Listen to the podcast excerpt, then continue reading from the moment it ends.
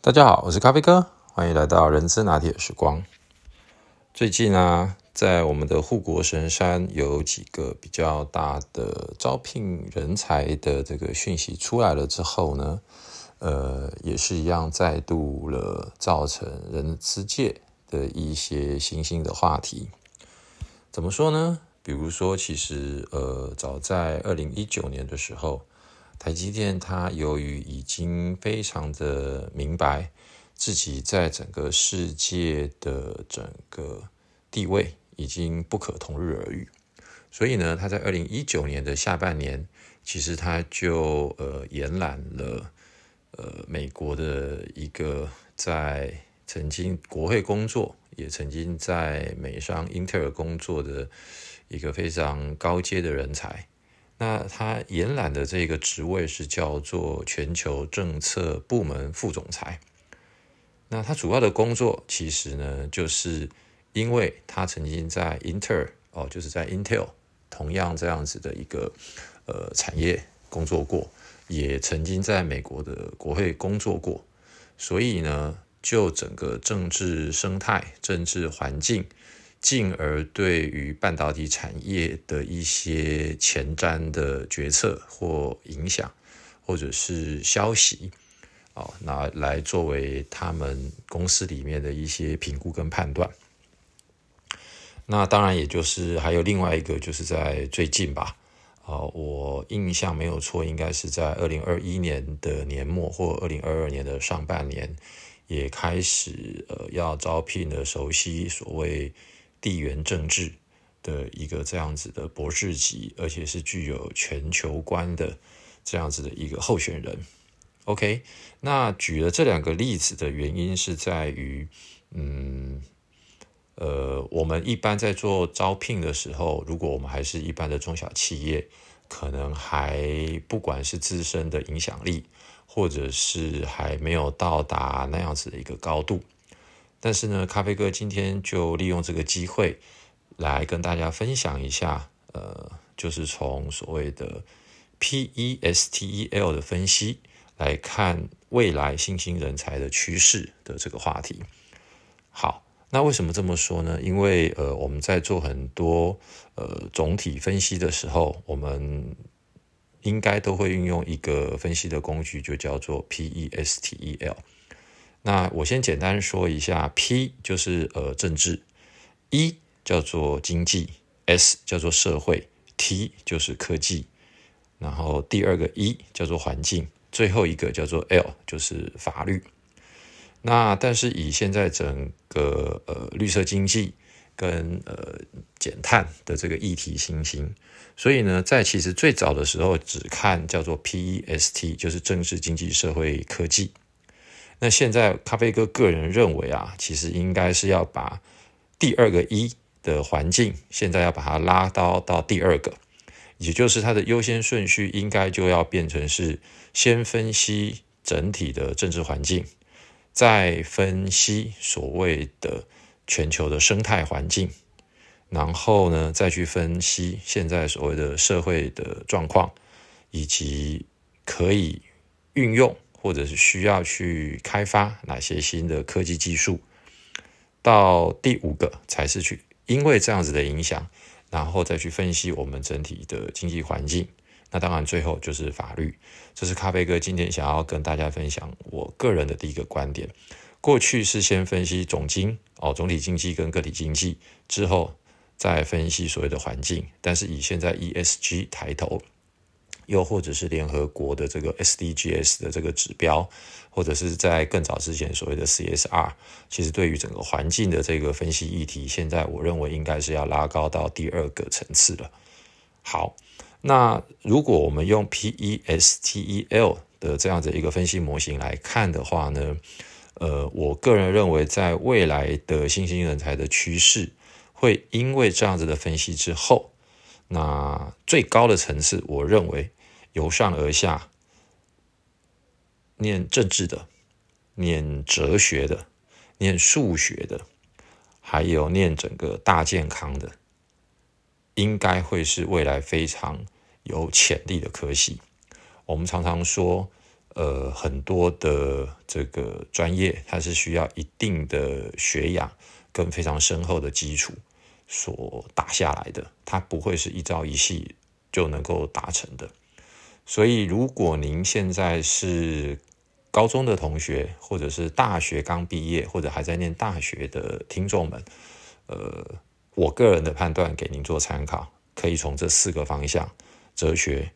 政治、数学，还有大健康。那大健康的话呢，原则上又分成两大段。第一大段是属于心理层次的，因为以后当科技越来越进步的时候，有很多都是 AI 人工智慧，或者是都在元宇宙。或者是在这些所谓的虚拟环境里面，人与人的接触跟心理的交流会越来越少，而反而更会增加人类很多心理方面的，呃，不管是疾病或者是诊疗的需求。那还有另外一个，也因为可能未来的虚拟世界，或者是有越来越多的自动化的设备，所以呢，我们的身体的肌肉跟体能。如果自己没有保持一个固定良好的运动习惯，很有可能会到最后是弱化，有点就像我们看到的这个以前外星人哦，就是头很大，眼睛很大，但是就可能只剩下两根长长的手指头，但是四肢跟躯干都会变得越来越瘦弱。哦，这个是咖啡哥自己认为第一个层次最高的层次，大概是这几个方向，而由这几个层次再往下。可能在现在开始到未来的十到二十年，一定会立刻面临到的需求，那当然就包含了以下：一个是叫做能源的议题，另外我认为还有一个是粮食的议题。那当然包含现在最火红的，不管是 AI 啦、大数据的分析啦、哦等等，当然这个都是从现在就已经看得到，它是绝对的需求。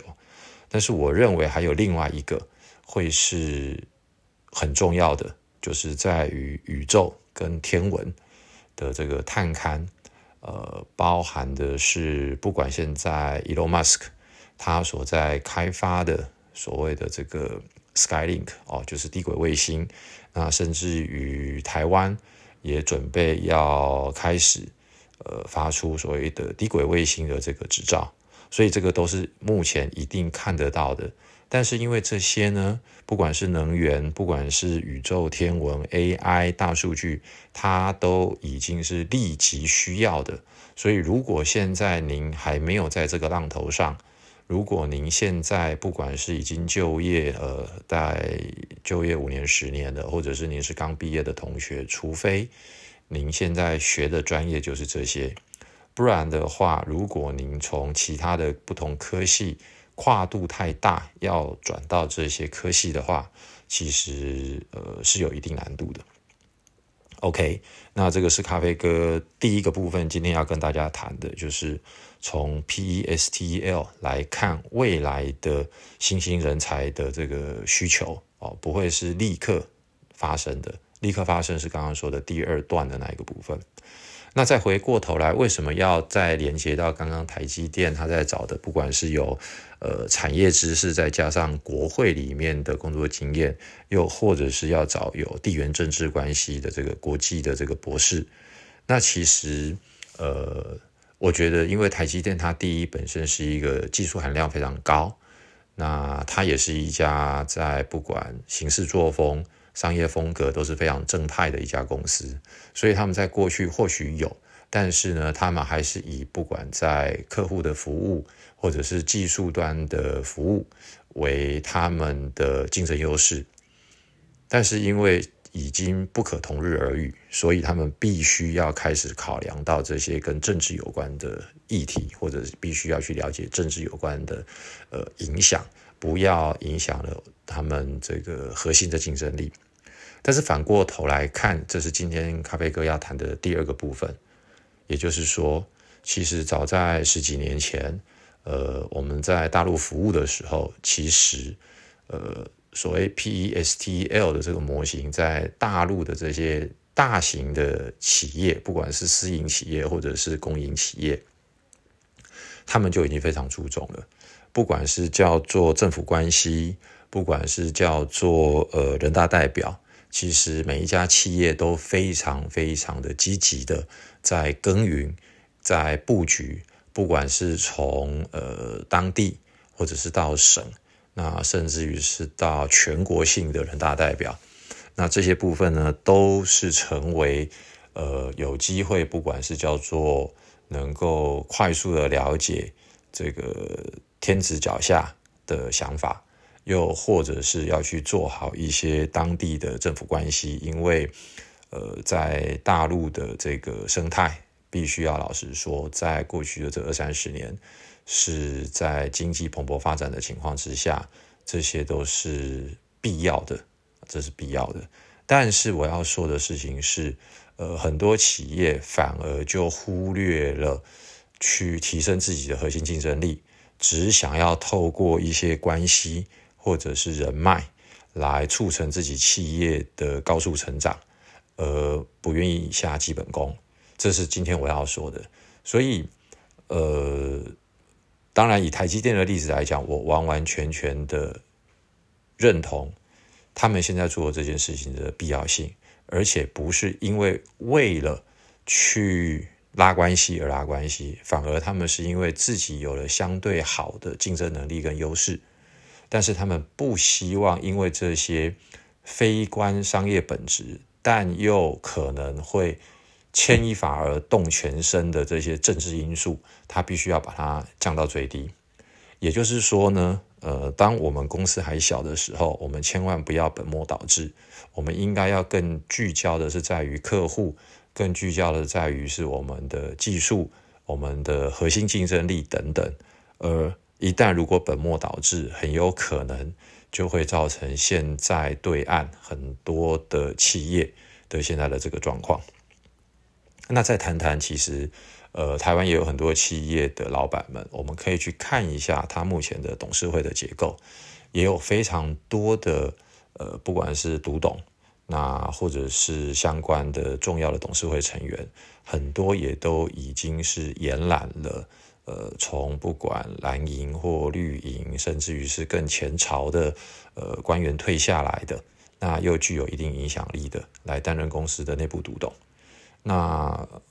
我不敢去做任何的批评啊，但是呃，我只想表达的就是，其实这是某种程呃程度，也就反映了其实所有的老板在 PES 的这三块里面的第一个。政治的这个敏感度跟嗅觉，跟呃所谓商场的人脉、政治的人脉，早就已经嗅到了。所以从人力资源的角度来讲，咖啡哥最后要分享的事情就是，嗯，我们必须要不断的去拉高自己的格局，去看待所有的呃环境的变化之外，如果我们能够把 P E S T E L 这呃六个。大的这个应该要分析跟思考的事实的放在心中，不管是去观察，或者是去推动或实践，或者是去创新的一些做法，其实在这个地方它有非常非常多的呃学问跟变化，值得我们不断的去思考。好，那今天就先简单到这边跟大家分享到这边，谢谢大家，拜拜。